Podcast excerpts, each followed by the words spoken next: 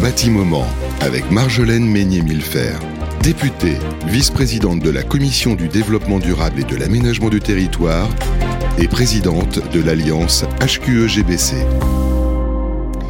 Bonjour à vous qui nous retrouvez sur Bâti Radio. Alors je suis ravie que vous soyez euh, de nouveau passé un petit euh, moment avec moi euh, et mon invité.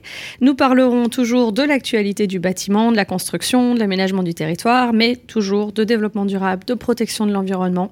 Parce que cette émission, vous le savez, c'est celle qui fait le pari que c'est ces filières-là qui pourront vraiment avoir un impact sur les 38% de CO2 que le secteur du bâtiment rejette dans la planète euh, et donc, c'est l'enjeu du sujet.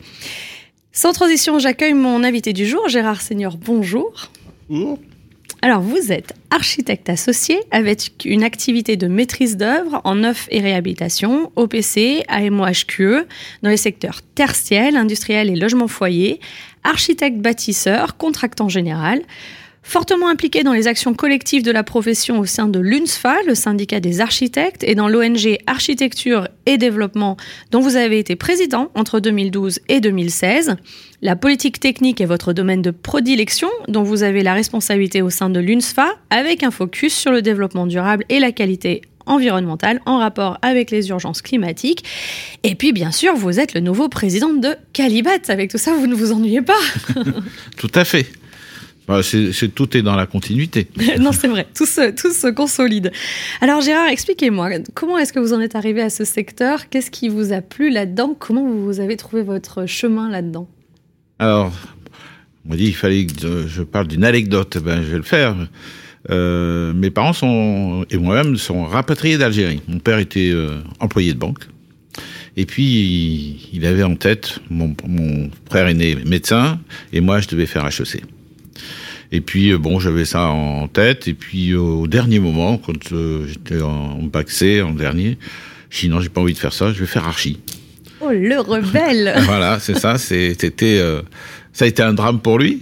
Ah et puis euh, pour moi, ça a été un vrai bonheur parce que j'ai fait euh, des études très très intéressantes. J'ai vraiment pensé, j'ai ouvert les fenêtres, euh, j'ai vu plein de choses. et c'était la grande époque d'après 68 où l'école des beaux arts avait explosé et donc avec tous les mouvements très différents qu'il y avait au sein des, des écoles d'archi. Et puis ça m'a ouvert l'esprit et, et la fenêtre sur le monde, quoi. Voilà, euh, avec votre parcours, votre papa peut pas vous reprocher votre choix d'origine, je pense. Je crois qu'il doit être très fier. Euh, alors, expliquez-moi, vous êtes maintenant le nouveau président de Calibat. Ça fait maintenant euh, quelques semaines, mois, que vous vous appropriez les lieux, comme on dit. Alors, vous connaissez très bien Calibat, mais, mais du coup, qu'est-ce que ça fait de le voir de l'intérieur en tant que président On redécouvre ça un peu autrement? D'abord, à quoi ça sert Calibat? Peut-être un mot de présentation. Calibat, c'est une association loin de 1900 qui a été euh, fondée en 1949 et euh, par l'ensemble de, des acteurs de la profession, notamment les entreprises, les architectes. Et puis euh, aujourd'hui, c'est une association où on retrouve l'ensemble de la filière, la maîtrise d'ouvrage, on a le logement social, on a le, l'AFPI aussi qui est donc le, les promoteurs immobiliers et puis euh, la maîtrise d'œuvre avec les ingénieurs et les architectes, et euh, d'autre part des intérêts généraux, le président de la QC, euh, qui, qui, est, qui est aussi euh, dans notre conseil d'administration, donc des intérêts généraux. Et c'est un des lieux où la profession se échange. On a aussi le ministère qui est toujours présent dans tous nos conseils d'administration. Donc il ne fait pas partie, de, bien entendu, de l'association, mais il est présent à tout. Il suit. Voilà, c'est un observateur. Alors pour le, pour le grand public, euh, Calibat, c'est en fait euh, uniquement connu à travers RGE. Alors, c'est connu par la pyramide, la pyramide qu'on voit sur tous les camions. Euh, et euh, l'objet de Calibat, c'est d'établir de la confiance dans le, dans le secteur de la construction. Comment euh, établir cette confiance? Eh bien, il faut valoriser le savoir-faire des métiers. Donc, on qualifie des gens qui ont un métier. Une des premières choses, c'est qu'on qualifie des hommes et des entreprises, bien entendu. Et ces métiers-là, on les valorise à travers ce savoir-faire. Et d'autre part, on a une mention qui s'appelle le RGE, reconnu garant de l'environnement, qui est un élément complémentaire de leur métier. Mais on n'a pas une qualification RGE. On est plombier RGE, on est charpentier RGE, on est, euh, on est façadier RGE. Voilà, c'est ça, ça que sert. Et lorsque on qualifie des gens, ben on vérifie un certain nombre de choses. D'une part, une régularité fiscale, sociale, etc.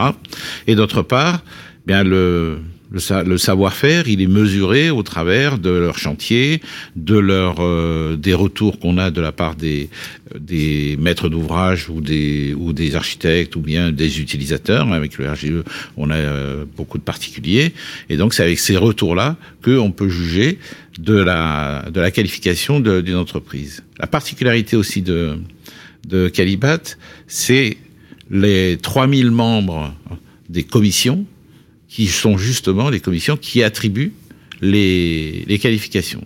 Et ça, c'est une particularité dans la mesure où c'est les entreprises sont qualifiées par leur père. Mmh. Voilà.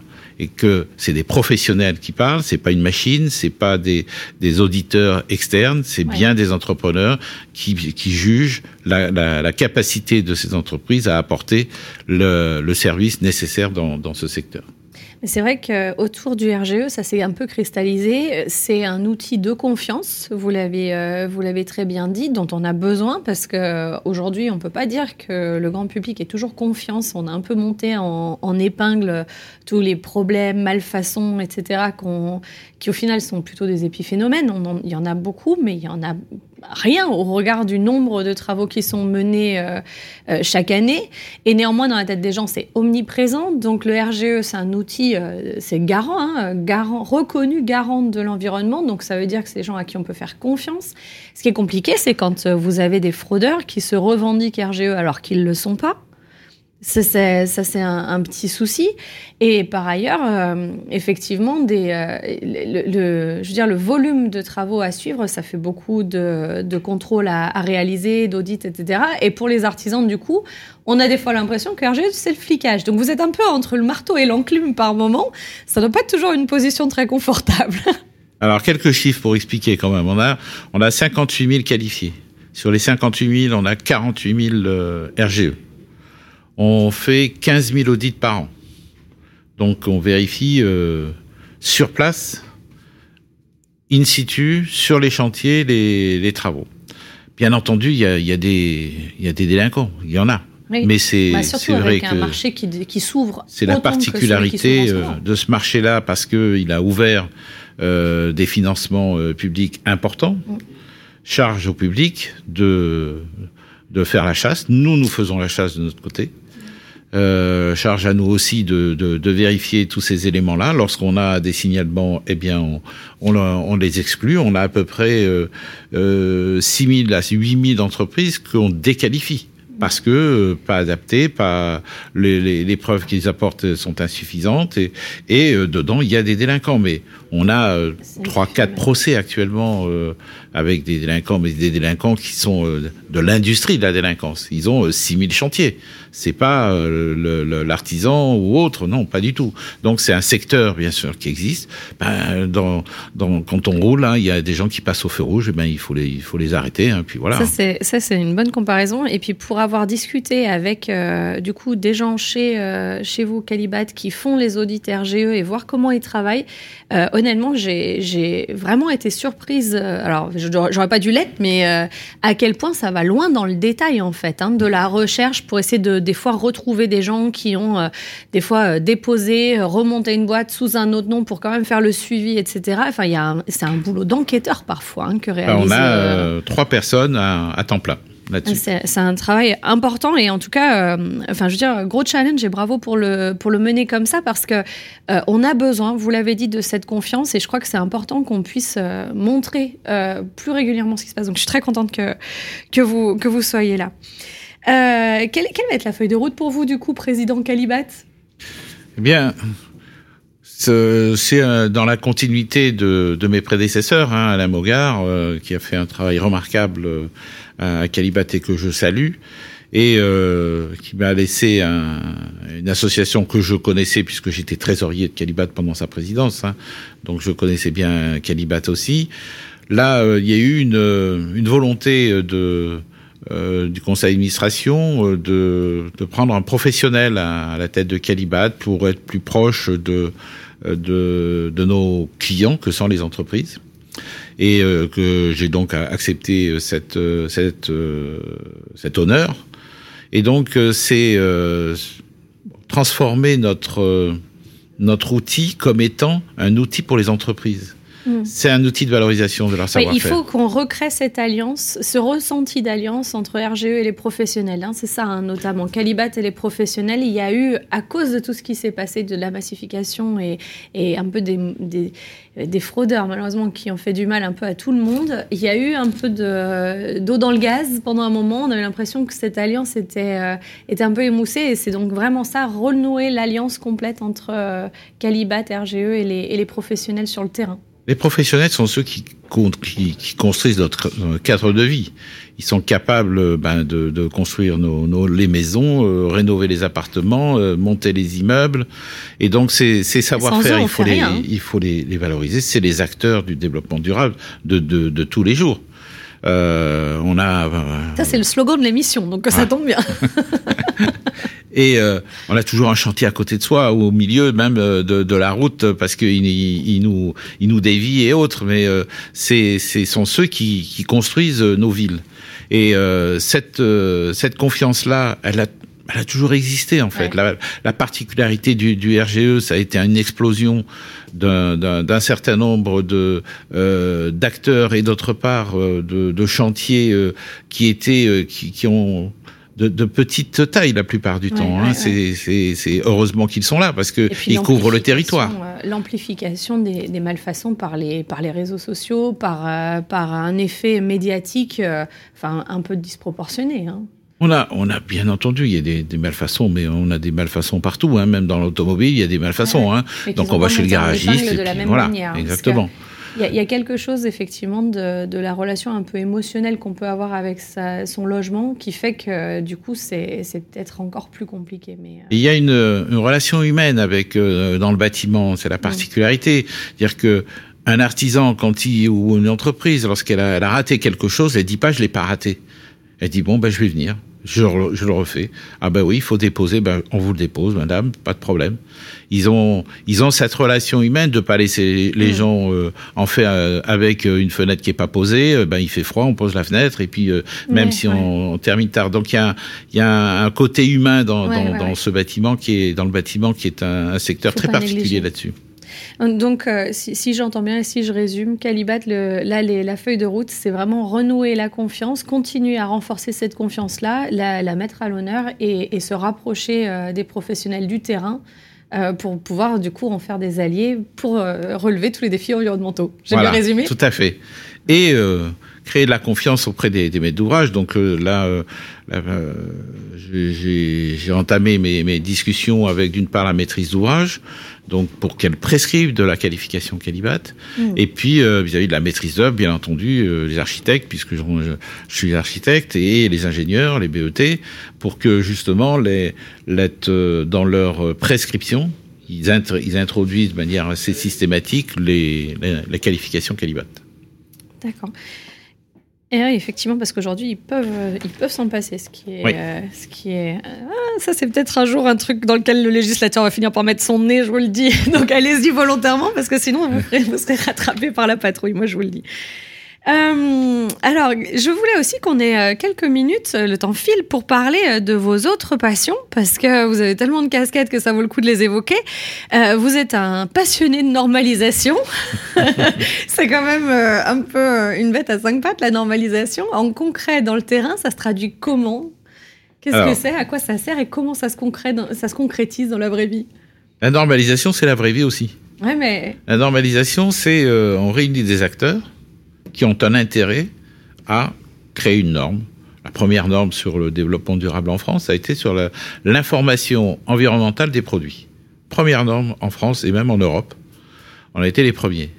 Et euh, c'était pour euh, ben, pacifier euh, l'ambiance euh, qui commençait à devenir euh, assez conflictuelle avec tous les labels qui sortaient. Chacun sortait un label, Ange bleu, moi je suis vert, etc. Et donc les industriels ont dit il faut il faut normaliser ce qu'on doit donner comme information en matière environnementale. Mmh. Et je, je démarrais sur cette sur cette norme. Et depuis, j'y suis j'y suis resté parce que c'est c'est le lieu aussi à la fois des influences des différentes euh, des différents acteurs, mais dans le bon sens du terme. Et j'avais dit à, à l'UNSFA à l'époque, j'ai dit il faut arrêter de dire que les normes, ça nous embête, ça nous coince, ça, nous empêche de hein, concevoir, etc. Si on veut être cohérent, il faut participer au, au processus normatif. Et là, j'ai découvert un monde où il y a euh, des gens au niveau euh, européen, au niveau ISO, donc au niveau mondial, euh, très pointus de tous les pays, qui réfléchissent de manière intelligente sur les sujets, et un processus très particulier dans la normalisation qui n'est pas le vote, euh, le rapport de force, mais le consensus. Ça, j'ai appris cette, euh, cette notion-là. Donc, quand on a une assemblée de gens qui sont pas d'accord, eh ben, on, on, remet le, on remet euh, le, le, travail sur euh, sur l'établi et puis on le peaufine. Ben, on revient, on, retourne un peu en arrière et puis on essaye de convaincre. Et petit à petit, on arrive à sortir les normes. Et elles sont importantes ces normes parce que c'est ce qui permet aujourd'hui d'avoir une réglementation environnementale qui s'appuie sur des normes européennes et que lorsque on fait une évaluation d'un bâtiment en France ou en Allemagne, ou même en Angleterre, même, même s'ils sont sortis, ils étaient quand même dans le processus, eh bien, on a la même façon de présenter les choses et de les mesurer. Je crois qu'un jour vous reviendrez nous parler que de normes parce que je crois qu'il y a un chapitre entier à faire. Je vois le temps qui file, malheureusement, je vais être obligée de sauter euh, une de questions, mais quand même un mot d'actualité sur une qualification ventilation. Oui. Donc euh, on est en train de travailler euh, sur la, on a pratiquement fini le référentiel. Euh, la RE 120 oblige à une vérification des installations de ventilation. Ça, c'est une, des, une des composantes aussi de Calibat, c'est euh, d'être transversal. On va avoir une approche plus transversale que seulement métier, c'est-à-dire que c'est aussi des acteurs de la santé, hein, nos, nos, entrepreneurs. Et dans ce cadre-là, on a une, euh, une, une, qualification sur la vérification de la ventilation qu'on est en train de, de, de mettre au point, qu'on a fini pratiquement, et qu'on propose justement comme étant un des éléments pour qualifier les entreprises qui pourront faire ces vérifications. D'accord, donc une qualification ventilation, alors qui est euh, opérationnelle quand? 1er euh, janvier 2022. Eh ben, c'est parti. Dernier mot pour la jeunesse, et juste un mot, Gérard, avant qu'on se quitte. À la jeunesse. C'est vous qui allez. Euh, c'est ce que je dis parce que je fais de la formation. Et quand je vois les jeunes, je dis mais nous on vous a ouvert le, champ pour 30 ans de travail avec 2050, le, euh, la neutralité carbone, on vous a ouvert la voie, à vous d'y aller. le bâtiment est un secteur de pointe qui euh, permet justement eh ben, à des jeunes de, de, de s'investir dans des choses qui sont très nouvelles.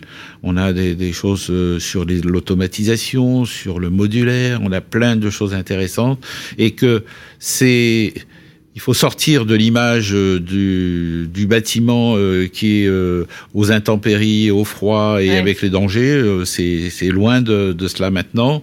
Le, tout le mouvement sur la coordination de la sécurité et la protection de la santé des travailleurs est un élément important. Donc, on s'est occupé de, des conditions de travail. Sur le Covid, le, le bâtiment a, a, montré sa capacité à réagir très très vite. Hein c'est un des secteurs qui a travaillé le plus euh, dans le ah pendant cette période-là, et euh, c'est un secteur d'avenir au niveau de l'emploi. Un secteur d'avenir au niveau de l'emploi pour les jeunes. Merci Gérard Seigneur d'avoir participé à ce bâtiment. Et puis je crois qu'il faudra une deuxième émission pour faire le tour des autres sujets. à bientôt. Au revoir. Au revoir. Un bâtiment avec Marjolaine Meignet-Millefer, députée, vice-présidente de la Commission du développement durable et de l'aménagement du territoire et présidente de l'alliance HQE-GBC.